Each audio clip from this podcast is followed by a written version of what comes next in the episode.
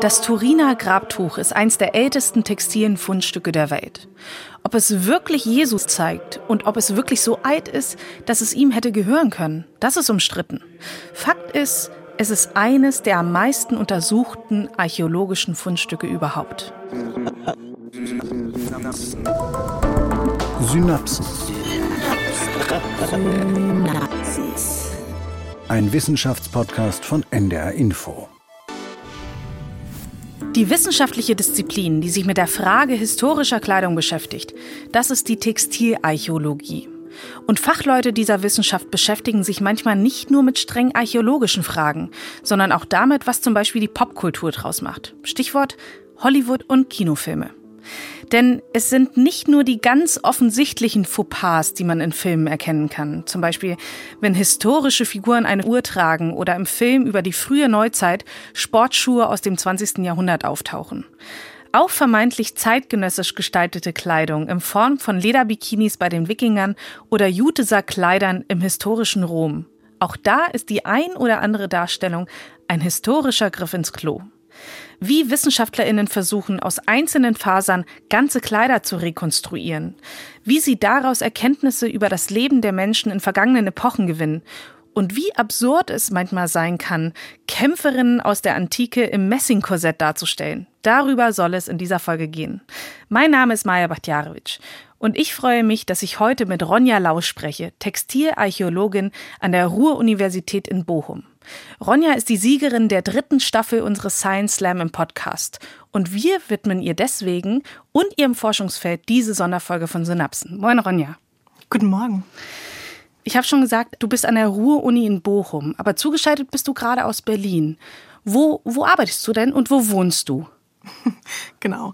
Ich erkläre das immer mit so einer Art Dreiecksbeziehung schon fast. Also ich komme aus Berlin, ich lebe auch hier, hier ist so mein Lebensmittelpunkt. Ich habe auch hier Archäologie studiert an der FU Berlin und bin dann mit der Textilarchäologie aber ein bisschen woanders hingewandert. Hier mhm. in Berlin gibt es nicht wirklich Möglichkeiten, sich textilarchäologisch weiterzubilden und deswegen bin ich so ein bisschen, ja, musste ich über den Tellerrand hinausblicken und ich bin erst nach Österreich gegangen, nach Wien zum Naturhistorischen Museum und dann hat sich das Thema meiner Doktorarbeit gefunden und diese konnte ich an der Ruhr-Universität Bochum anmelden, weil dort eben der Ausgräber dieses ähm, ja doch recht besonderen archäologischen Fundplatzes ist. Mhm. Und mhm. deshalb ist das so eine Berlin-Bochum ja, Österreich-Beziehung, die ich einfach gerade führe und pendel ab und zu ein bisschen hin und her, arbeite aber recht viel einfach auch von zu Hause. Mhm.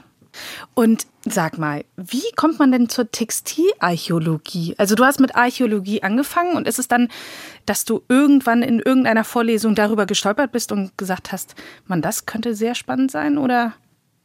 Genau, also ich habe angefangen mit prähistorischer Archäologie. Da gibt's ja unterschiedliche Formen der Archäologie. Ich weiß nicht, ob du das weißt, aber hier in Berlin kann man auch Ägyptologie oder vorderasiatische Archäologie studieren.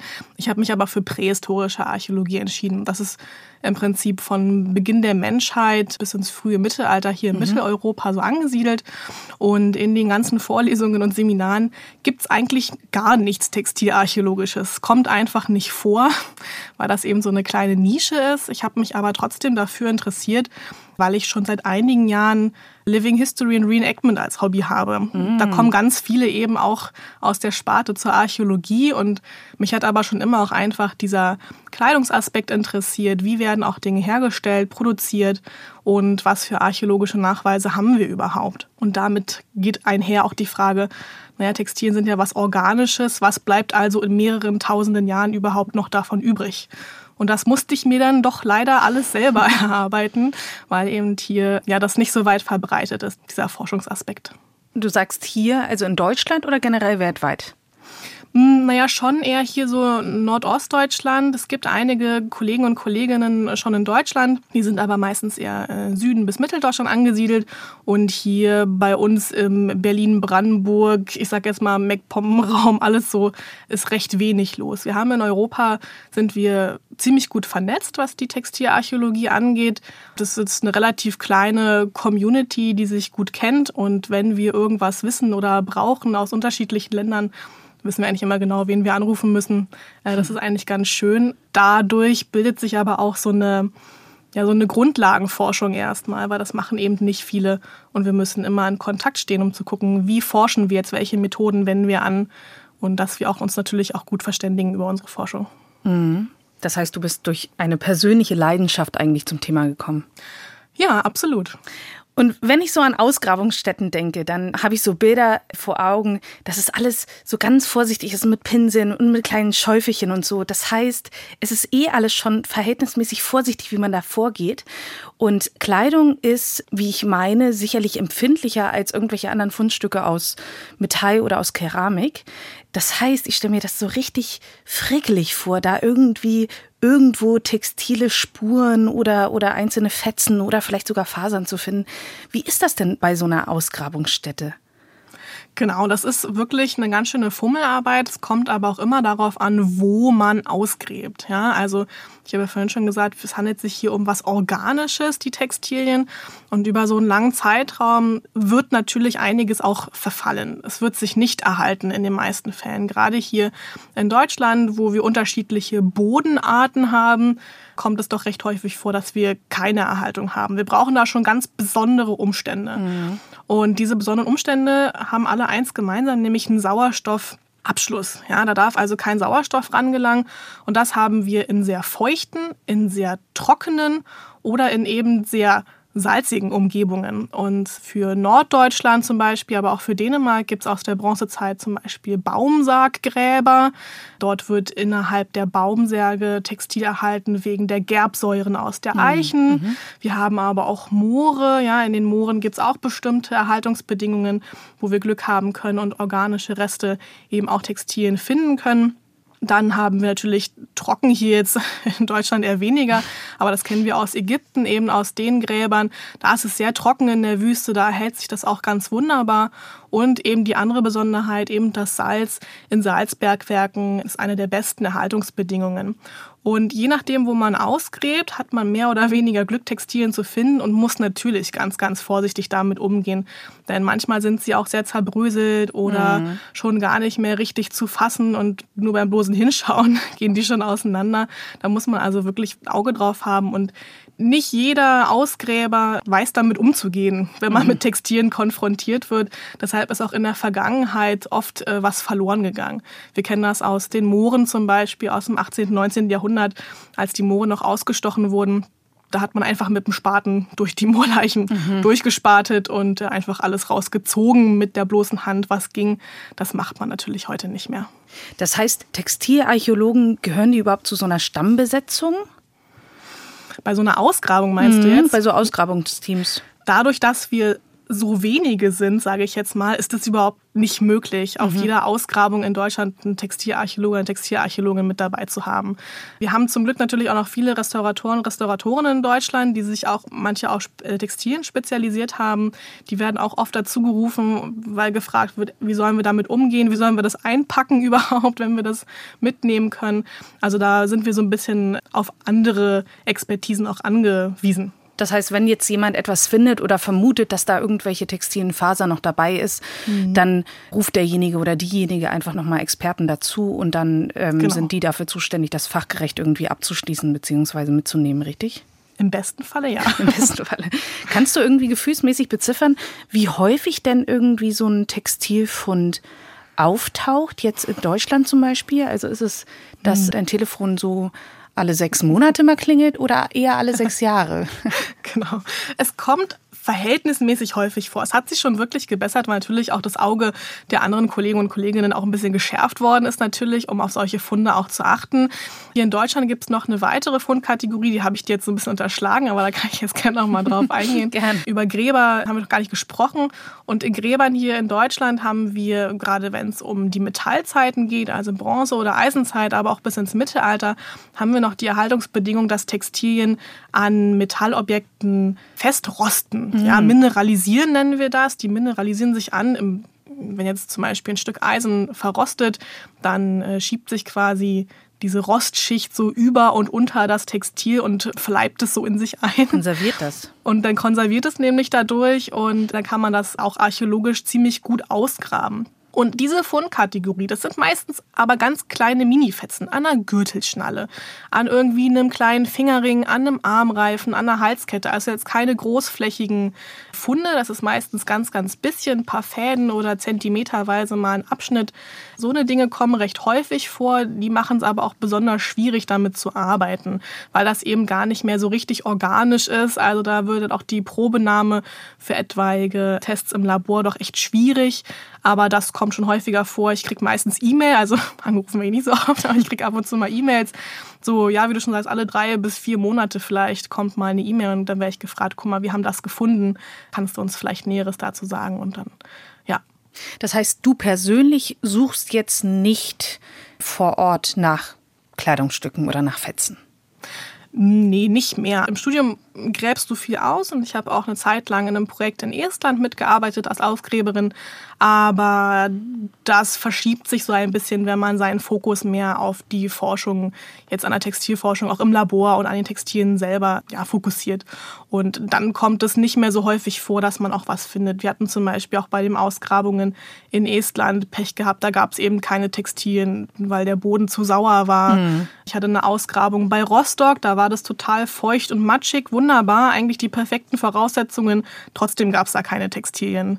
Also du weißt es ja vorher nicht. Du musst schon wirklich Glück haben. Hm. Das heißt, dein Arbeitsplatz ist eigentlich das Labor.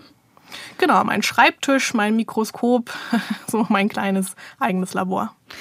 Und woher stammen denn diese Fundstücke, die du dann auf den Tisch kriegst? Kannst du da irgendwie auch so ein, so ein Cluster benennen? Also gibt es da Regionen, die irgendwie besonders häufig solche Fundstücke hervorwerfen oder?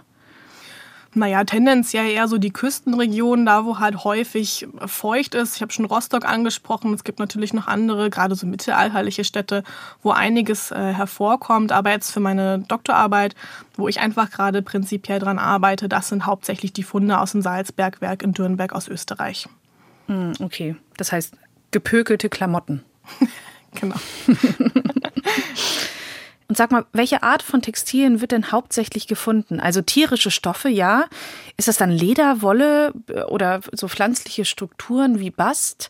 Beziehungsweise, was hält sich denn am besten über so lange Zeiten? Also das, was sich am besten hält, das ist schwierig zu sagen. Das, was auf jeden Fall am häufigsten benutzt worden ist in der gesamten Vor- und Frühgeschichte, bis bei uns auch die Kunststofffaser erfunden worden ist, das ist Wolle.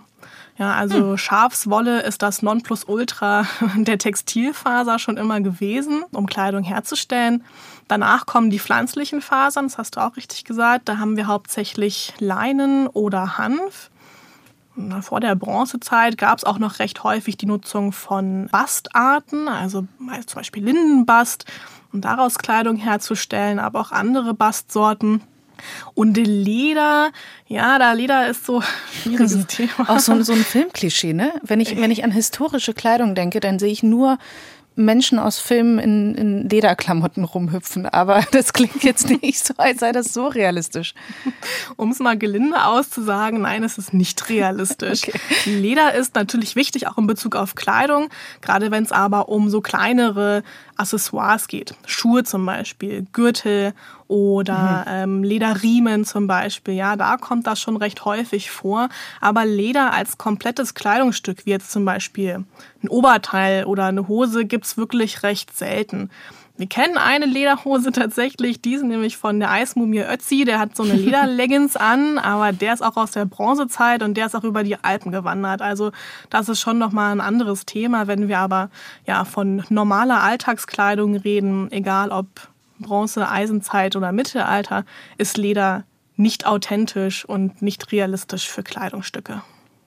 Wie alt sind denn diese Kleidungsstücke, die du dann auf dem Tisch hast oder im Mikroskop?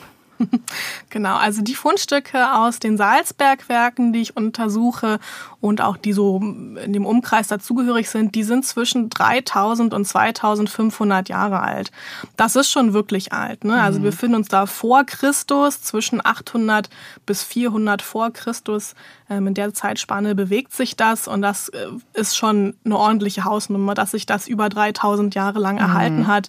Das ist wirklich sehr selten und auch sehr besonders und natürlich hat man und auch so eine gewisse Ehrfurcht manchmal davor, dass das eben Menschen in der Hand hatten vor 3000 Jahren, die du nicht kennst. Du mhm. weißt nicht, wie die heißen und wie die aussehen, aber die haben das hergestellt und auch wirklich sehr, sehr gut. Da ist aber wahrscheinlich auch der Druck riesig, dass das dann nicht irgendwie im Labor auseinanderbröckelt und sich auflöst. Ja, da muss man schon vorsichtig sein, absolut. Aber ich würde mal behaupten, äh, ich bin da ganz gut drin. Hast du gesagt, aus welchem Stoff dieses Relikt ist? Du sagtest gerade, die sind 3000 Jahre alt. Genau. Die sind auch alle, also ist alles Wolle und alles Leinen meistens aus den Salzbergwerken. Um die richtige Verteilung jetzt sagen zu können, müsste ich jetzt mal schmulen. Natürlich ist hauptsächlich Wolle dabei als Faserstoff und es gibt aber auch einen relativ großen Anteil an Leinen. Das ändert sich ein bisschen. In der vorherigen Zeit, ein paar hundert Jahre vorher, haben wir hauptsächlich Fundstücke aus Wolle und recht wenig aus Leinen. Das hat auch ein bisschen damit zu tun, dass Leinentextilien herzustellen etwas aufwendiger ist als aus Wolle. Sie haben damit vermutlich einen höheren Wert jedenfalls was die Produktionsdauer angeht. Und das kann sich mit unterschiedlichen technologischen Fortschritten eben auch ändern. Ähm, das sehen wir auch zum Beispiel bis ins Mittelalter. Da gab es dann Leinen auch recht viel und als ja, normalen textilen Gebrauchsgegenstand. Mhm. So, und jetzt hast du so eine Faser irgendwie da auf dem Tisch liegen. So was mini kleines oder irgendwie festgerostet auf einer Speerspitze oder auf einer Gürtelschnalle. Mhm. Wie geht's dann weiter? Also wie, wie gewinnst du dann Erkenntnisse darüber, zu was diese Faser denn gehört hat? Ja, genau. Das ist nämlich dieser typische Arbeitsprozess, den ich quasi tagtäglich durchmache. Ich habe ein, genau wie du schon sagst, ein Stückchen Textil, unterschiedlich groß, entweder irgendwo ankorrodiert oder eben meine schön gepökelten Textilien aus dem Salzbergwerk. Und der Arbeitsschritt ist aber bei allen das gleiche. Ich schaue die mir erstmal unter dem Mikroskop an, ziemlich genau, mache viele Fotos auch davon, von der Vorder- und von der Rückseite und gucke mir das Textil auf alle möglichen Weisen an. Und dann bestimme ich, meine Daten, die ich brauche. Zum Beispiel sind diese Daten, was für eine Bindungsart haben wir hier im Textil. Ja, Bindungsarten, das ist, wie ist das Textil gewebt, mhm. in welcher Webform. Das kennen wir zum Beispiel, ich weiß nicht, ob du gerade eine Jeans anhast. Ich habe eine Jeans an. Ja, ich auch. Und alle Jeans, die wir heute tragen, die sind in Körperbindung gewebt. So nennt sich das. Das ist zum Beispiel eine Webart. Kann man mal auf sein Knie gucken und äh, schauen, wie das aussieht. Das ist so ein bisschen schräg diagonal, sieht das manchmal aus mit, der, mit den Fäden. Mhm. Und dann gibt es zum Beispiel auch die Leinwandbindung. Das ist so eine ganz einfache Bindung. Wir haben natürlich auch so Fischgratmuster. Die sehen dann eben aus wie so Fischgräten tatsächlich. Und es gibt ganz, ganz viele unterschiedliche Formen und Möglichkeiten, Textilien herzustellen. So, das ist schon mal das Erste, was ich bestimme. Dann weiß man schon mal, aha, okay, mit was für einer Art von Bindung haben wir es hier zu tun. Und dann schaue ich mir an, wie die Fäden generell hergestellt sind. Es gibt da zwei unterschiedliche Arten meistens. Die Fäden werden ja gesponnen. In der mhm. Vor- und Frühgeschichte spinnt man die mit der Hand, mit einer Handspindel. Und man verarbeitet dann quasi die Wolle, die ja dann so schön flauschig und gebauscht ist, zu einem Faden. Und man kann die Fäden spinnen, entweder gegen den Uhrzeigersinn oder mit dem Uhrzeigersinn. Und das nennt man dann S oder Z gedreht. Das sieht man, weil nämlich der Drall in den Fäden unter dem Mikroskop ganz gut sichtbar ist. Mhm. Warum brauche ich diese Information? Naja, die sagt mir vor allem erstmal, theoretisch, war dieser Mensch, der den Faden gesponnen hat, vielleicht Rechts- oder Linkshänder. Denn je nachdem, ob du Rechts- oder Linkshänder bist, spinnst du in eine andere Richtung. Das ist eine Möglichkeit. Mhm. Ein erfahrener Spinner oder eine erfahrene Spinnerin kann das aber auch wechseln. Und da kommt das nämlich zu ganz interessanten Mustern manchmal. Die habe ich auch schon gesehen. Und dann mal Spinnrichtungsmuster. Da kann man zum Beispiel ein Karo-Muster auf einem Textil herstellen, ohne unterschiedliche Farben. Sagen wir, wir haben ein blaues Gewebe, so wie deine Jeans zum Beispiel. Und ich spinne jetzt aber fünf Fäden in die andere Richtung und fünf Fäden in die entgegengesetzte Richtung. Dann wird man später ein Muster erkennen, weil sich das mhm. Licht in den Fäden anders bricht tatsächlich. Und dann hat man so ein ganz unterschwelliges Muster. Das sieht man bei angerosteten und korrodierten Textilien, sieht man das farblich nicht, weil die nehmen irgendwann die Farbe von dem Rost an, sind also entweder rot oder auch so ein bisschen grünlich-blau, wenn wir so bei Buntmetallen sind. Da kann man das wirklich nur anhand der Fäden sehen, ob da mal ein Muster drin gewesen ist. Und das gibt uns nämlich schon einen Hinweis darauf, was für eine Fertigkeit und aber auch was für ein ich sage jetzt mal, Designverständnis in der Zeit eben mhm. geherrscht hat. Was war einfach auch gerade Mode vielleicht? Wie habe ich mich von den anderen auch vielleicht abgehoben. Genau, aber daraus kannst du ja jetzt noch nicht wirklich den, ich sag mal, den Schnitt eines Kleidungsstücks erkennen. Genau, also diese ganzen kleinen Fitzel, die sagen jetzt tatsächlich erstmal nicht so viel darüber aus, was für eine Art von Kleidungsstück wir haben. Natürlich kann man so ein bisschen schauen, ist das jetzt ein gröberes Textil, was jetzt eher so Mantelstoffmäßig ist oder eher ein bisschen was feineres, vielleicht sogar auch schleierartig, was sehr dünn und sogar vielleicht durchsichtig ist. Dann kann man natürlich auch schon mal ein bisschen verorten, wo gehört das eventuell hin. Um ein ganzes Kleidungsstück zu rekonstruieren, brauchen wir noch andere Nachweise zum mhm. Beispiel. Mhm. Und für die Eisenzeit und für die Salzbergwerktextilien, da kennen wir einige schöne Abbildungen tatsächlich von Menschen. Okay. Die haben wir sehr selten. Ja, gerade in der Prähistorie, in der Vor- und Frühgeschichte, da haben die Menschen weder was aufgeschrieben, noch ganz wenig irgendwelche bildlichen Relikte hinterlassen. Ganz anders bei den Römern und Griechen zum Beispiel, aber hier in Deutschland eigentlich eher weniger. Und für die ich sage jetzt mal in Anführungszeichen Kelten, das ist so dieser, dieser Überbegriff dafür, da gibt es einige Abbildungen von Menschen auf so großen Bronzevasen, nenne ich sie jetzt mal. Situlen heißen die. Die sind mhm. eigentlich dafür da, um äh, Wein bei Partys auszuschenken. und weil das so ein schöner Partygegenstand ist und man natürlich auch ein bisschen damit angeben möchte, sind die total doll verziert. Ne? Da sind ganz viele Ornamente drauf, aber auch eben Menschen, die bei unterschiedlichen Aktivitäten gezeigt werden. Und da können wir ziemlich gut sehen, was für eine Art von Kleidung die vielleicht tragen. Ob das eher so lange Kleidungsstücke sind, kürzer, gibt es vielleicht irgendwie Kopfbedeckungen, Mäntel, also Röcke oder ähnliches. Ich verstehe, du bist eigentlich eine Detektivin. Du suchst ganz viele Indizien zusammen und puzzelst dann ein so vollständig es geht ganzes Bild zusammen. Korrekt, spannend. so ist das. Oh, da kann ich mir aber auch vorstellen, wenn du dann irgendwie etwas erkennst oder halt irgendwie wirklich was schließen kannst aus den Stücken, das löst schon so ein bisschen eine ganz große Freude aus, oder? Oh, sehr, sehr. Ich freue mich da immer extremst drüber, wenn ich irgendwie am Ende so ein Bild auch einfach habe, ob ich jetzt kurz eine Skizze gemacht habe oder irgendwie mir schon im Kopf vorstellen kann, wie ich vielleicht eine Rekonstruktion anfertige. Und es formt sich wirklich ein Bild, wie haben die Menschen vermutlich, ne, wir wissen es ja nicht zu 100 Prozent, mhm. wie haben die Menschen vermutlich ausgesehen? Was haben die getragen? Das verbindet mich oder uns auch einfach mit dem prähistorischen Menschen, wie ich finde. Mhm.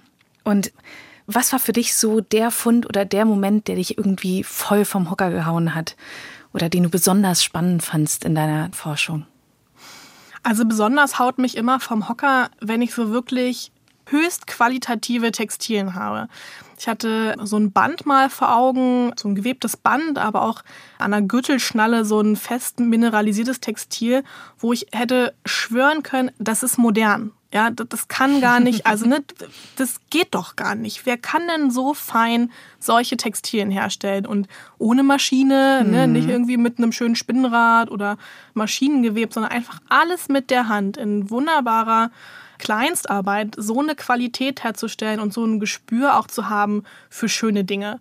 Das zieht sich so durch die Menschheit. Wir, wir mögen einfach auch schöne Dinge. Wir möchten auch gerne schön aussehen, auch wenn wir es vielleicht nicht immer zugeben wollen. Aber genau das macht das ja auch aus, weshalb wir Kleidung tragen, unter anderem, und weshalb wir auch unterschiedliche Designs, Moden und auch kulturelle Zugehörigkeiten haben. Mhm. Jetzt hast du schon beschrieben, dass ihr dann erkennen könnt, wie zum Beispiel Fäden gesponnen wurden, mit welcher Dicke oder in, wie Textilien irgendwie ihr Design gekriegt haben oder ihre Struktur. Jetzt frage ich dennoch so ein bisschen steil, was bringt uns das? Ja, das ist eine tatsächlich richtig gute Frage, die ich könnte jetzt zwei Stunden auf diese Frage antworten. Ich versuche mich mal kurz zu halten. Es bringt uns einfach vor allem vielleicht so ein bisschen Vorurteilsabbau. Ja, also mhm. ich zum Beispiel, ich weiß nicht, wie es bei dir in der Schule war, aber ich habe in der Schule relativ wenig auch über Vor- und Frühgeschichte gelernt. Da gibt es immer so Vorurteile, ach, alles, was vor dem Mittelalter war, war irgendwie stumpf, hat nur im Dreck gelebt und ja. hat sich quasi überhaupt nicht ähm, so, ja fortentwickelt. Ja, da gab's da gab's nichts Revolutionäres und nichts Schönes im Prinzip. Und ich fand das immer so schade, dass diese Vorteile immer noch herrschen und zu realisieren, zu was die Menschen fähig gewesen sind, wozu sie auch fähig noch sein können und was für Möglichkeiten noch einfach genutzt worden ist, was für Wissen und was für Technologie vielleicht auch verloren gegangen ist, was wir heute gar nicht mehr benutzen und wozu der Mensch eigentlich fähig gewesen ist, das finde ich total wichtig, darüber aufzuklären, mhm. weil wir sonst, glaube ich, total vergessen, ja, wer waren wir, wer sind wir, wo hm. gehen wir vielleicht auch hin. Das hat einfach was mit den Menschen selbst zu tun. Mhm. Und die Römersandalen, die waren ja vor ein paar Jahren wieder in. Stimmt. Manche Sachen kommen wieder. Aber sicherlich kann ich mir vorstellen, dass es auch historisch hilft, auch Gebiete miteinander zu vergleichen oder die Entwicklung in, in verschiedenen Gebieten der Erde irgendwie darstellbar zu machen. Ja, absolut. Das ist auch genau das Schöne, was wir in der Textilarchäologie auch so gut können, wie ich finde, dass wir uns nicht nur europaweit, aber auch so ein bisschen weltweit umschauen. Das nennen wir dann eben auch interdisziplinär arbeiten, zum Beispiel auch mit der Ethnographie wenn wir irgendwelche Fragen haben, was wir archäologisch nicht abdecken können. Ne? Wir schauen ja immer bei der Archäologie durch so ein Schlüsselloch und versuchen, so ein, eine Lebenswelt zu erhaschen, die wir ja gar nicht mehr richtig fassen können.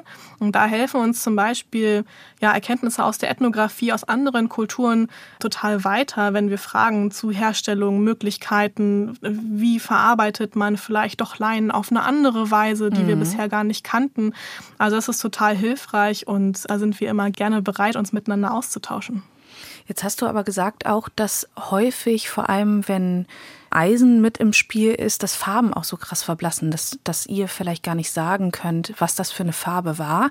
In der Vorbereitung hatte ich irgendwie so diese Idee von so einem schillernden Indien von vor Jahrhunderten oder Jahrtausenden und äh, habe mich gefragt, hast du Erfahrung damit irgendwie mit diesen Farbpigmenten, die man irgendwie willkürlich mit der Seidenstraße verbindet oder mit, mit äh, Vorder- und Fernasien. Hast du sowas schon mal auf dem Tisch gehabt? Also man muss gar nicht so weit in den mhm. vorderen Asien blicken, um äh, gefärbte Textilien auch hier nachweisen zu können. Klar, bei den mineralisierten Textilien an den Metallobjekten, da können wir keine Farbstoffanalyse mehr machen, weil da wirklich der Farbstoff auch vergangen ist. Mhm. Aber in den Textilien aus dem Salzbergwerk zum Beispiel, die ja auch 2500 Jahre alt sind, die sind wunderbar bunt schön gefärbt. Da haben wir eine ganze Bandbreite an unterschiedlichen Farben und auch Farbpigmenten, die wir nachweisen können. Ähm, da kann man dann kleine Proben von nehmen und schickt die ins Labor und dann kann man mit Hilfe der Farbchromatographie herausfinden, eben was für ein Farbstoff verwendet worden ist. Und tatsächlich kommt bei den meisten Farbstoffen hier auch für die Eisenzeit raus, das sind lokale Färbepflanzen gewesen. Die wurden gar nicht so weit importiert. Zum Beispiel für den Farbstoff Rot wird recht häufig die Krabbwurzel verwendet. Das ist im Prinzip eine Art Unkraut. Das wächst meistens überall in Mitteleuropa. Und aus der Wurzel kann man eben einen ganz wunderbaren dunkel-orange-roten Farbstoff herstellen an allen möglichen auch Nuancen, die es da so gibt. Dann haben wir auch Blau. Da wird ja auch meistens gesagt, ah, Blau wurde importiert, das ist doch das Indigo. Jein. auch hier in Mitteleuropa haben wir eine eigene Färbepflanze, die kann auch blau färben, nämlich der Färbeweid.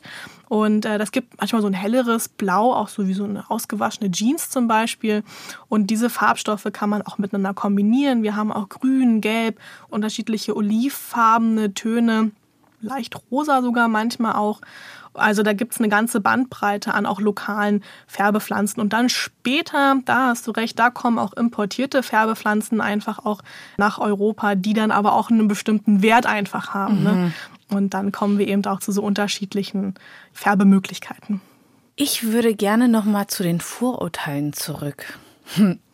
Weil, wie schon gesagt, das ist sicherlich nicht nur bei mir so. Alles, was ich irgendwie so verbinde mit einer Vorstellung von historischen Personen, stammen entweder aus irgendwelchen Dokus oder irgendwie so, so nachgespielten Dokus oder Filmen.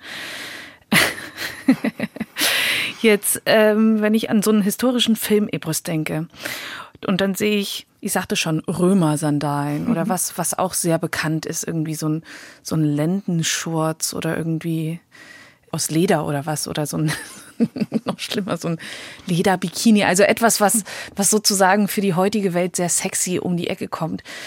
Und da habe ich mich so häufig gefragt und weiß es mittlerweile, dass es eigentlich gar nicht so sehr mit der Realität zu tun haben kann, wie du auch eben schon sagtest. Wie ist denn der Fortschritt da? Also kann ich jetzt davon ausgehen, dass egal was ich mir im Fernsehen angucke, dass es irgendwie nicht stimmt? Das kann doch gar nicht sein, oder? ach, ich würde dir so gerne so eine Antwort geben, wie es wird alles wieder gut und es wird so viel besser werden. Puh, das ist einfach eine ganz, ganz schwierige Sache. Es gibt manche Filme und Serien und auch Dokumentationen, die sind okay. Ja, die sind schon manchmal ganz gut. Zum Beispiel bei Dokus, wenn es so Einspieler gibt und so leicht nachgespielte Szenen, mhm. dann kommen manchmal so Reenactment- und Living History-Gruppen, die dann so als Statisten engagiert werden. Die sehen dann noch ganz gut aus. Ja, die haben dann ihre eigenen Sachen mit okay. dabei, woran sie selber gearbeitet die haben. Die dann vom, vom Fach sozusagen kommen. So einigermaßen vom Fach so. Ja. Da kann man noch ein Auge zudrücken. Das finde ich gar nicht so schlimm. Schlimmer wird es halt eben wirklich bei größeren Film- und Fernsehproduktionen, die Serien oder Filme herstellen mit historischem Hintergrund. Ja, es ist natürlich klar, dass sie auch einen gewissen künstlerischen Freiraum haben. Das ist mir auch schon bewusst. Und viele sagen auch immer zu mir, reg dich nicht so auf, es ist doch nur ein Film. ja, mhm. könnte Manchmal nicht so nicht einfach. genau. Ich gucke sie mir auch alle an. Ne? Ich finde ja auch manche Filme ganz wunderbar, auch inhaltlich. Ne? Aber es ist natürlich schon so, dass egal welche Epoche du als Film oder Serie verwurstest, du siehst optisch in der Kleidung keinen Unterschied. Egal, ob du dir Vikings, Barbaren oder hast du nicht gesehen anschaust, die Kleidung ist geprägt von Leder, Schmutz, Fell, und irgendwelchen seltsam platzierten anderen Nieten zum Beispiel. Also da gibt es gefühlt eine große Kostümkiste und da bedienen sich dann nach dem Motto ähm, alle Historien-Filmproduzenten ähm, dann daraus. Also das ist schon echt leider sehr oft nicht gut. Das war doch alles vor dem Mittelalter. Die sahen doch bestimmt alle gleich aus. ja, das wird auch öfter mal über einen Kamm geschert und aber eben, ne, wie du schon sagst, so ein Bewusstsein dafür zu schaffen, dass A, die Menschen natürlich auch total schöne, tolle, bunte, farbige Textilien hergestellt haben und dass ihre Kleidung natürlich auch Teil ihrer eigenen Identität gewesen ist. Ja, und jeder natürlich Ausdruck darüber zeigen möchte, wer bin ich, wo komme ich her, welchen sozialen Status habe ich, aus welcher Gruppe komme ich und wo möchte ich hin, was für ein Reichtum habe ich. Das drückt man eben alles über die Kleidung beziehungsweise mhm. auch über die Accessoires dann aus. Und das sieht man eigentlich nie in Film und Fernsehen. Mhm. Du hast eben gerade Vikings angesprochen. Ähm, lass uns doch mal über Beispiele sprechen. Lass uns mal welche ja. angucken. Du hattest mir vorab welche zugeschickt ich habe die hier vor, vor, mir liegen. Ich auch. Und jetzt, jetzt möchte ich gerne von dir hören, was ist da so absurd dran? Wir können die mal vielleicht gemeinsam beschreiben. Welche ähm, möchtest du zuerst? Erzähl doch mal. Dann lass uns mal anfangen mit diesem Bild von Connor der Kälte. genau. Connor der Kälte, das habe ich letztens wiederentdeckt sozusagen. Das ist mir so hinten, hinten übergefallen und dachte es muss doch auch irgendwie Film und Fernsehen noch in Bezug auf Kälten gegeben haben. Wird tatsächlich relativ wenig verarbeitet, warum mhm. auch immer. Das ist eigentlich doch ein ganz tolles Thema. Und da sieht man schon, also der Film ist aus den 90ern und da sieht man auch schon ein bisschen, worauf es ankommt, wie ich finde. Also es gibt sehr viel nackte Haut zu sehen und dann gibt es... Vor allem bei den Mädels. Ja, genau. Und dann gibt es wahlweise platziert irgendwie Stücke und Teile von Kettenhemden, also nicht ein ganzes, sondern nur mal so ein ja, Arm genau. ja. oder so mal nur der Brustteil und, und der Rest ist halt nackig. So. Es unterscheiden sich auch alle. Es ist irgendwie der gleiche Stil, ja. aber jeder hat irgendwie einen neuen Knüppel, so wie damals bei Destiny's Child. Sie hatten alle, alle irgendwie so einen gleichen Stil an, aber hier fehlte mal irgendwie weiß ich nicht, die Ärmel und hier ging es mal halt mhm. halt irgendwie nur mit einem Träger und so. Das fühlt sich, ohne jetzt sehr despektierlich zu sein, aber das, das fühlt sich hier für mich auch so an. Ja, und also ich glaube, der einzige keltische na, Hinweis, sage ich jetzt mal, auf diesem Bild sind diese Halsringe, die Heath Ledger ist ja der Hauptdarsteller, der mhm. trägt den um den Hals und die Figur hinter ihm auch. Das ist so das ist dann das Keltische daran. Ja, ein einziger halbwegs okayer Gegenstand und der Rest ist aber leider frei erfunden und ja. Genau, also wir, wir haben jetzt ein Bild, ein Gruppenbild, eine Gruppendarstellung vor uns liegen mit vier Männern und zwei Frauen. Und das ist tatsächlich, also da ist irgendwie auch alles dabei, was man so irgendwie auch in so einem Faschingsbedarf fände, glaube ich. Also genau, mhm. Kettenelemente sind dabei. Dann sind da so, so wie so aus Hartleder mit Nieten bestückt irgendwelche Westen mhm. und dann mhm. sind es Umhänge und so. Also es ist, ähm, ja. Eine wilde Mischung. Es ist tatsächlich. Sehr wilde Mischung. ja. Na gut, aber wenn wenigstens der, der, ähm, was, was ist das eigentlich? Ist das so ein, so ein Messingring um den Hals oder so Ja. nach vorne offener, also quasi eigentlich wie eine, wie eine Halskette, die ringförmig ist, aber nach vorne hin offen und da sind so Elemente dann an den Enden. Genau, Torquil nennt man das auch. Gibt es auch in der Archäologie, findet man auch recht häufig in, in Gräbern und Bestattungen. Ist vermutlich auch so ein schönes Bling-Bling-Statusobjekt. Gibt es auch in unterschiedlichen Größen und Variationen, auch in ganz schlicht, aber auch mit großen Ornamenten noch an den offenen Seiten. Genau. Dann lass uns doch mal bitte zu Spartacus übergehen, weil das ist wahrscheinlich für dich auch so ein Steinchen im Schuh, ne? Ein Felsen würde ich sagen. ein Felsen in meinem Turnschuh. Ja, genau. Also ein Spartakus, ich weiß nicht, ob du die Serie gesehen hast, da geht es ja hauptsächlich um Römer. Ja, also um Römer und Gladiatoren. Und ab und zu kommen am Rande mal so als Nebenfiguren auch ein paar Germanen vor. Das ist natürlich in der Geschichte Roms ist natürlich eng verbunden mit den Germanen. Und historisch sind wir da auch ziemlich gut aufgestellt, weil wir natürlich auch Schriftquellen aus Rom haben, die auch Germanen beschreiben. Und da muss man immer mal so ein bisschen auch die, die Originalquellen kritisch betrachten. Natürlich hat Rom, die Germanen waren ja auch so ein bisschen die Feinde von denen, hat ja so ein bisschen Propaganda auch betrieben. Und Propaganda sagt ja auch nicht immer 100% die Wahrheit. Nee. Und auch schon Rom hat dann über die Germanen so die übelsten Sachen verbreitet. Ne? Die sind alle schmutzig, die können alle irgendwie nicht richtig essen und trinken und die sind voll, ja, voll die Schlumpis im Prinzip. Obwohl das eigentlich gar nicht stimmt. Ne? Also archäologisch haben wir da schon viel technologisches Know-how und wie die aufgestellt sind, die einzelnen Gruppen natürlich auch in den Germanen. Ich sage das immer so mit Anführungszeichen, Germanen, Kelten und so, damit man einen Überblick hat, worüber man spricht. Aber natürlich gibt's unterschiedliche Kleingruppen, Ja, die so sich kulturell auch ein bisschen nicht, ne? unterscheiden. Ja. Genau. So, und hier aber in dieser Serie Spartacus, wir haben eine Germanin, also sie soll, glaube ich, eine Germanin sein vor uns. Die war, glaube ich, auch mal Sklavin. Das kommt natürlich auch ab und zu vor, dass als Kriegsbeute auch mal Menschen genommen wurden. Das ähm, ist einfach so gewesen. Die sind dann teilweise eben auch in Rom aufgewachsen, manchmal auch Waisenkinder zum Beispiel, die die Römer einfach mitgenommen haben und aber auch Sklaven. Und diese Sklavin hier, ähm, Zeichen Germanen, hat diesen Lederbikini an. Ja. Also oben, oben original Bikini, nur eben aus Leder, so eine schöne Dreiecksform hinterm Hals vermutlich verknotet und irgendwie so einen lockeren ähm, Lendenschurz noch so umgebunden Mhm. und sonst nichts. Sie ist dramaturgisch vermutlich noch so ein bisschen nett mit Dreck eingerieben worden, damit das auch noch so ein hängen- bisschen schmuddelig aussieht. Genau, und es hängen Fetzen runter an, Ja, an es ist alles ganz unordentlich Ja. und sie hat so einen selbstgeschnitzten Holzspeer dabei und so Ja. eine kleine nette Tasche. Es liegt aber auch die Vermutung sehr, sehr nah, wenn man sich das anguckt, dass diese Unordnung sehr ordentlich da so hingelegt wurde. Ne? Ja, natürlich. Das ist alles äh, dramaturgisch genauso gedacht, dass sie extremst gewollt abgefetzt aussieht, vermutlich. Sag mal, ruft denn da keiner vorher bei dir an und fragt, sag mal, wie sahen die denn früher aus? Guck mal, wir haben uns das hier überlegt. Ist das so okay? Ach, schön wär's. Es gibt, äh, es gibt hier ähm, in Deutschland auch eine Filmberatungsfirma, ähm, die machen das auch beruflich, geben sich die allergrößte Mühe, aber es ist natürlich ganz schwierig, wenn dahinter so ein Multimillionen-Dollar-Produzent steht, der aber exakt das so haben möchte. Und da wird dann recht wenig Wert auf wissenschaftliche Meinungen gelegt, und sondern das muss halt so zu der Figur passen. Und das erwarten ja auch die Zuschauer.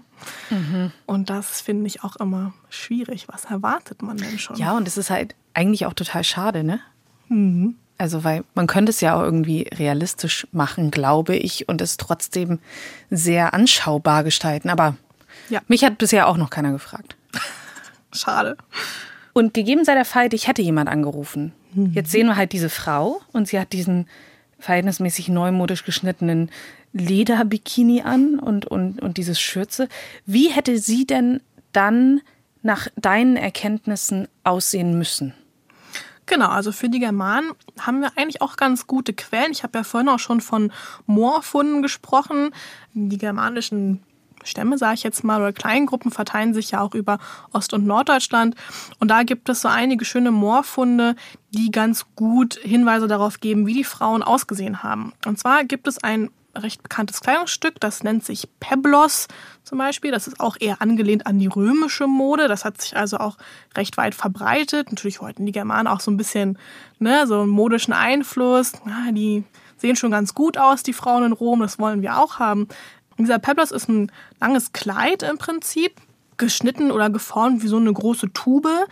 Und dann gürtet man das um den Bauch, damit das auch ein bisschen Taille hat, aber mhm. es fällt und fließt ganz locker und leicht. Das ist eigentlich ganz hübsch. Und an den Schultern, oben rechts und links, würde das sonst einfach runterrutschen. Und damit es nicht runterrutscht, hat man oben rechts und links an den Schultern sogenannte Fibeln zum Verschließen. Also eine Fibel ist eine Art Brosche, zum Verschließen von so Kleidungsstücken, weil es gab ja noch keine Knöpfe oder Reißverschlüsse. Mhm. Und da hat man dann meistens Fibeln genommen. So, das wäre so dieses, diese Grundausstattung. Dann, ich sehe zwar die Füße von der Frau hier auf dem Foto nicht, aber ich kann mir gut vorstellen, dass sie gar keine Schuhe anhat. Das kommt nämlich auch ganz häufig vor. Aber wir kennen ganz viele schöne germanische Schuhe, auch aus Moorfunden, die aus Leder gemacht sind und haben auch so schöne Verzierungen. Die wurden so ausgeschnitten aus dem Oberleder, dass dann irgendwie so ja, Muster entstehen, irgendwelche Verschnörkelungen, also auch ganz toll gearbeitet. Dann vermutlich hätte sie auch ihr Haar nicht so sehr offen getragen, vermutlich auch in der richtigen Frisur. Wir kennen einige Moorleichen, die haben richtige Flechtfrisuren, ganz mhm. aufwendig, mit Zöpfen und zu schönen Frisuren einfach geformt. Und was wir auch noch kennen für die Zeit, das sind so Haarnetze. Die werden hergestellt mit der Methode Sprang nennt sich das. Die sind dann so schön elastisch, also wie so, ein Einkaufsnetz sieht das so ein bisschen aus, so ein Obstnetz. Aber da kann man total schön die Haare zusammenhalten und dann gibt es ein Stirnband vorne, mit dem das, man das festmacht, dass man zum Beispiel auch wenn man arbeitet, irgendwie kocht oder so, jetzt nicht die Haare dauernd durch die Gegend fliegen. man kann ne? sich tatsächlich also, bei ihr gar nicht so sehr vorstellen, wie sie jetzt kriegerisch halt irgendwie irgendwas machen soll. Wann wurde die Serie gedreht? Puh, Anfang der 2000er, glaube ich. Ich glaube, die ist schon ein bisschen älter, ja. Also ja, es ist gar nicht so weit weg von so einem Britney Spears Look, ne? Stimmt. Also ich, ich meine das jetzt, jetzt ehrlich. Also es ist so Britney Spears, Christina Aguilera, diese wallenden blonden Haare. Also es scheint neben dem Anspruch an, an geschichtliche Korrektheit auch ein Anspruch an den gerade aktuell herrschenden ja, ans der Popkultur. Ja, Ästhetikverständnis halt irgendwie mhm. auch zu haben. Absolut. Das merkt man auch recht häufig, wenn es äh, neue Serien gibt und die werden super gehypt. Jetzt auch gerade mit Netflix wird das ja auch alles sehr zugänglich. Und man sieht dann ab und zu auf der Straße auch mal Leute vielleicht mit Einflüssen rumlaufen. Frisuren zum Beispiel mhm. sind ganz beliebt, die dann adaptiert werden, weil irgendwie die Serie toll war. Und auch gerade bei historischen Serien sieht man dann recht häufig zum Beispiel auch Vikings war so eine ganz beliebte Serie, wo dann ganz viele Leute eben mit dieser spezifischen Frisur rumgelaufen sind. Okay, aber du sagtest ja vorab, also wir reden hier auch über Unterhaltungsmedien, ne? Also die Na sind natürlich auch dafür da, um zu unterhalten und haben vielleicht einfach auch aus verschiedenen Gründen einfach vielleicht nicht, nicht so diesen großen Anspruch an die Korrektheit. Hast du denn ein Beispiel noch im Ärmel, das man sich angucken kann, wo man sich sagen kann, ach guck mal, da haben sie wirklich aufgepasst?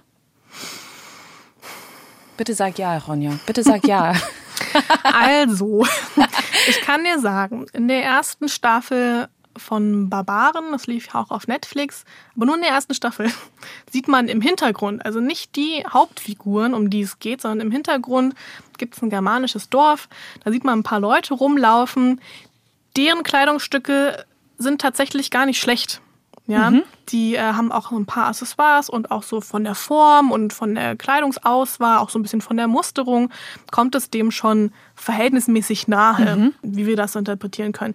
Die Hauptcharaktere natürlich nicht, weil die unterliegen halt ihrer eigenen ja, Charakterentwicklung vermutlich und müssen das auch nach außen hin zeigen, mhm. wie sie innerlich sind. Da kann man das ab und zu sehen. Und dann gibt's Filme, ja, wo das ab und zu noch einigermaßen okay ist. Königreich der Himmel fällt mir da zum Beispiel ein. Da geht es eben auch um Kreuzritter.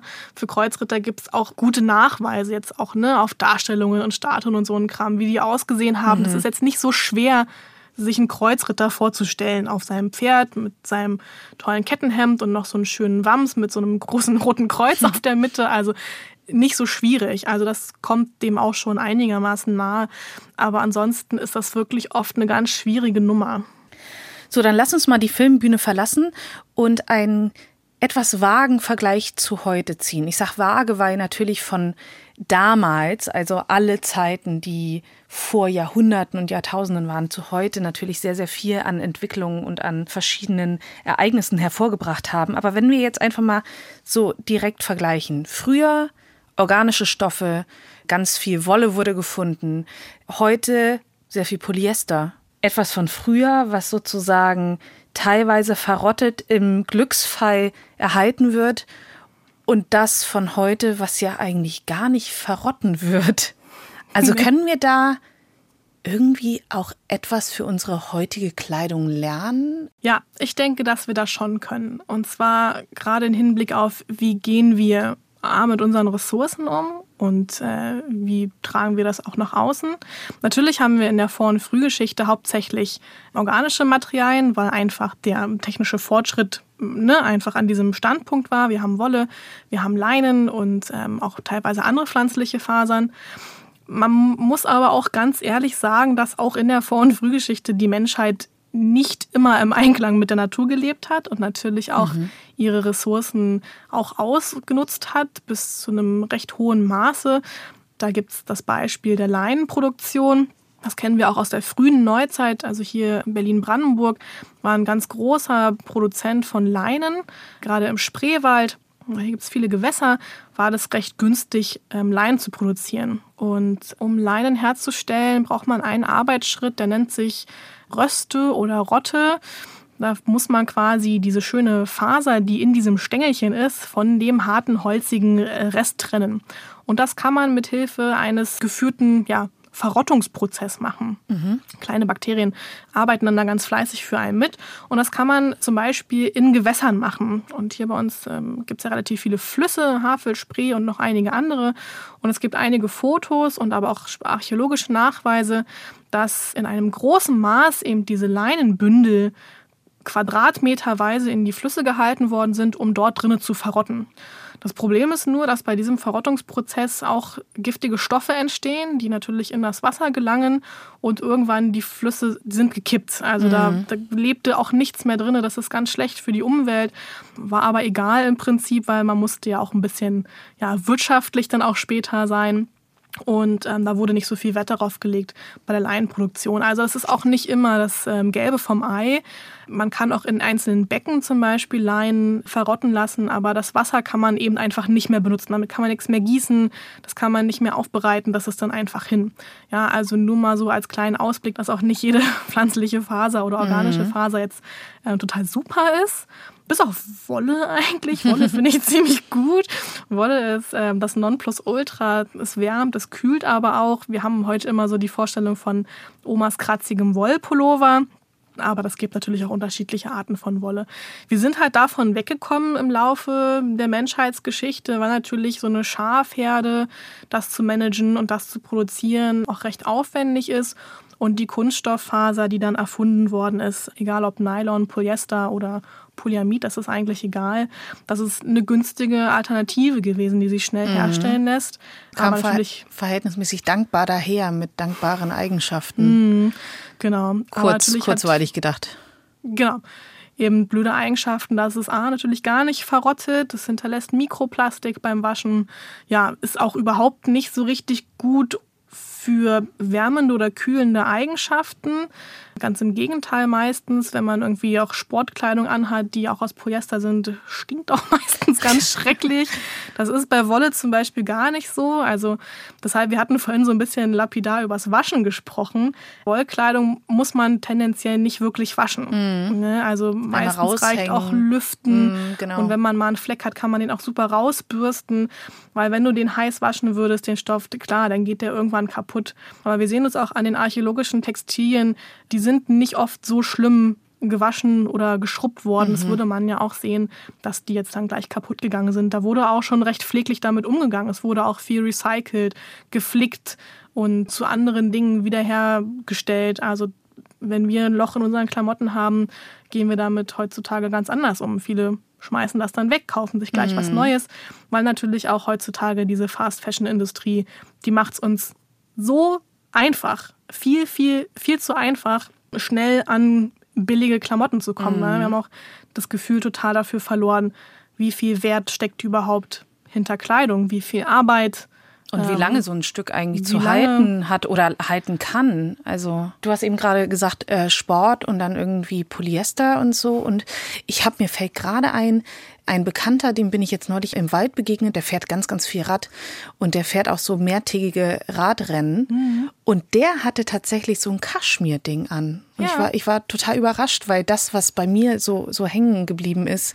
ist, dass man da irgendwie so irgendwelche Hightech-Fasern gerne haben will, die atmen und die alles nach außen quasi befördern, aber winddicht und alles irgendwie sind so diese fast schon Wunderwerke. Mhm. Und er sagte, das Beste, was du haben kannst, ist so, so, ein, so ein Oberteil einfach mit so einem krassen Woll und Kaschmir oder was auch immer halt irgendwie Anteil. Da hast du zwei mit, die hängst du raus über Nacht mhm. und dann brauchst du eigentlich nichts mehr. Genau. Vielleicht ist das so, sowas schon, schon so ein kleiner, so ein kleiner Aha-Lerneffekt, beziehungsweise wieder so ein bisschen eine Rückbesinnung. Ja, das kommt zurück auf jeden Fall. Also gerade in der Funktionskleidung, was man auch so beim, beim Wandern oder Tracking und so, was man auch mittlerweile Stimmt. in Läden häufiger sieht, das ist auch so Merino-Wollunterwäsche und so. Mein Mann zum Beispiel, der ist Motorradfahrer, der hat sich auch so Merino-Unterwäsche gekauft, weil die halt gleichzeitig ja wärmt und kühlt und du musst dir keine Gedanken machen, dass du irgendwie jetzt, ne, wie du schon sagst, das großartig waschen musst, das hängst du zum Lüften raus. Und es gibt so eine Rückbesinnung, das stimmt. Und natürlich haben wir auch gerade auch in Berlin, glaube ich, hier bei uns viel mit all den ganzen Flohmärkten und mhm. irgendwie Tauschbörsen und so. Natürlich gibt es da eine Rückbesinnung, dass wir anders mit unserer Kleidung umgehen. Aber es ist natürlich für, für viele Bereiche und für viele Menschen auf der ganzen Welt auch immer noch ein Problem, günstig auch an Kleidung zu kommen. Und solange wir unsere Kleiderproduktion vielleicht auch gar nicht sehen, ja, wo wird unsere Kleidung hergestellt? Von was für Menschen, in welchen Bedingungen? Solange kriegen wir vielleicht auch kein Bewusstsein dafür was mit unserer Kleidung passiert. Mhm. Und du jetzt als Wissenschaftlerin, die sich komplett in das Thema Kleidung und Mode irgendwie reingewühlt hat, was hat es persönlich mit dir gemacht? Hat sich da was verändert, einfach durch dein Forschungsgebiet, durch deine Erfahrungen da, durch die Erkenntnisse? Kannst du feststellen, dass sich da irgendwas gewandelt hat? Ja, doch, ich denke schon. Also vielleicht als Studentin war das noch nicht so, weil das natürlich auch immer eine finanzielle Frage ist. Aber ich habe natürlich versucht, mich auch selber zu reflektieren ne? und zu fragen, hey, wie gehe ich eigentlich mit meinen Sachen um? Ähm, was kann ich vielleicht lernen von, von den Menschen in der Vor- und Frühgeschichte? Und ähm, würde schon sagen, dass ich, wenn ich konsumiere, das bewusst mache und mich auch immer frage, was kann ich noch damit anstellen? Ziehe ich die Hose jetzt nicht mehr an, weil ah, sie mir jetzt optisch nicht gefällt, die aber eigentlich auch total in super Zustand ist und ich sie vielleicht jemand anderen einfach geben kann? Oder ob die Sache wirklich kaputt ist, ob ich da ein Loch drin habe. Vielleicht kann ich es ja auch selber flicken, vielleicht kann ich es mhm. auch reparieren. Ich setze mich hin und nähe, weil das ist natürlich auch ein Aspekt, ich kann verstehen, dass dieser handwerkliche Aspekt, seine Kleidung selber zu reparieren und selber zu recyceln, dass das auch nicht jeder kann. Das ist verständlich. Das ist auch mit der Zeit ein bisschen verloren gegangen. Aber ich kann mich noch daran erinnern, meine Oma zum Beispiel, das ist ja auch eine Generation gewesen, die haben schon auch sehr auf ihre Kleidung geachtet und haben auch nicht viele Möglichkeiten gehabt, jeden Tag irgendwie sich ein neues Kleidungsstück mhm. zu kaufen. Und es war schon auch wichtig, Dinge pfleglich zu behandeln und sie zu reparieren. Das ist also ein Wandel, der sich unfassbar schnell in unserer Gesellschaft getan hat, innerhalb von wenigen Generationen wirklich schon ins Extreme gesteigert hat. Mhm. Und diese Rückbesinnung hoffentlich findet statt und ja, auch bei Leuten wie mir hoffe ich mal, dass das irgendwie auch fruchtet. Und ich mhm. denke schon, dass man da auf einem ganz guten Weg ist. Niemand ist perfekt natürlich. Also, ne, auch, auch ich werde mir mal ein neues Paar Tonschuhe kaufen und auch in diesem neuen Paar Tonschuhe wird auch ein Plastikanteil drin sein. Aber ich kann natürlich gucken, woher kommen die. Vielleicht kann ich die Secondhand kaufen oder von einem fairen Anbieter oder so. Ne? Es gibt schon mittlerweile wesentlich mehr Möglichkeiten. Und Ronja, bei deinem Hobby, was du angesprochen hast, diesem Living History, wie wichtig ist es da denn, dass alles korrekt ist? Beziehungsweise, da wird sicherlich auch irgendwie Unterschiede geben zwischen einzelnen Akteuren, aber ich habe bei dir rausgehört, dass du da wirklich sehr viel Wert drauf legst. Wie sieht denn dein Outfit da so aus? Genau.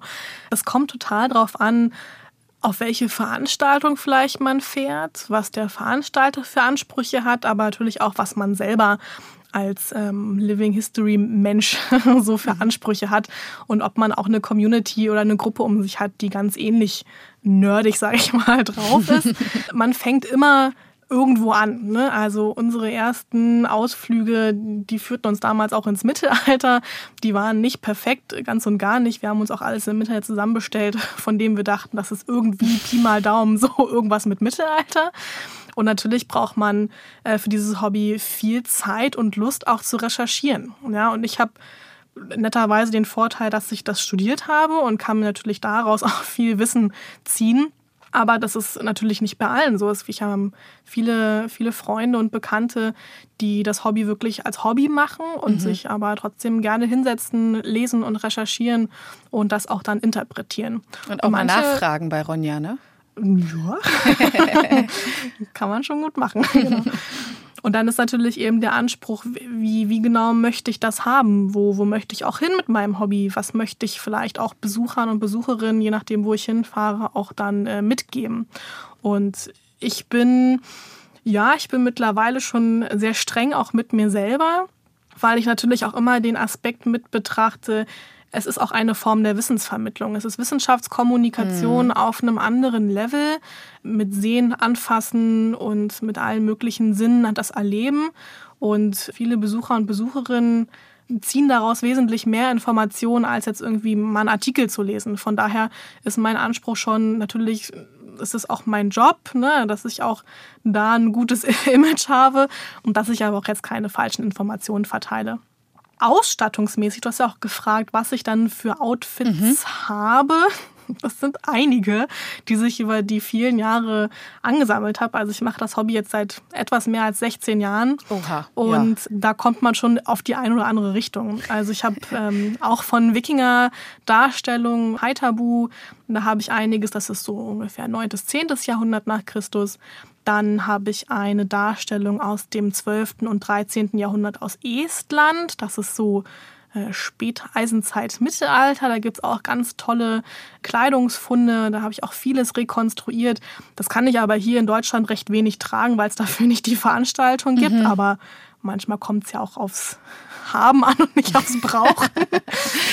Dann habe ich jetzt aktuell recht rege im Gebrauch eine 12., 13. Jahrhundert Darstellung. Das ist so Hochmittelalter, weil das hier in Berlin haben wir das Museumsdorf Düppel.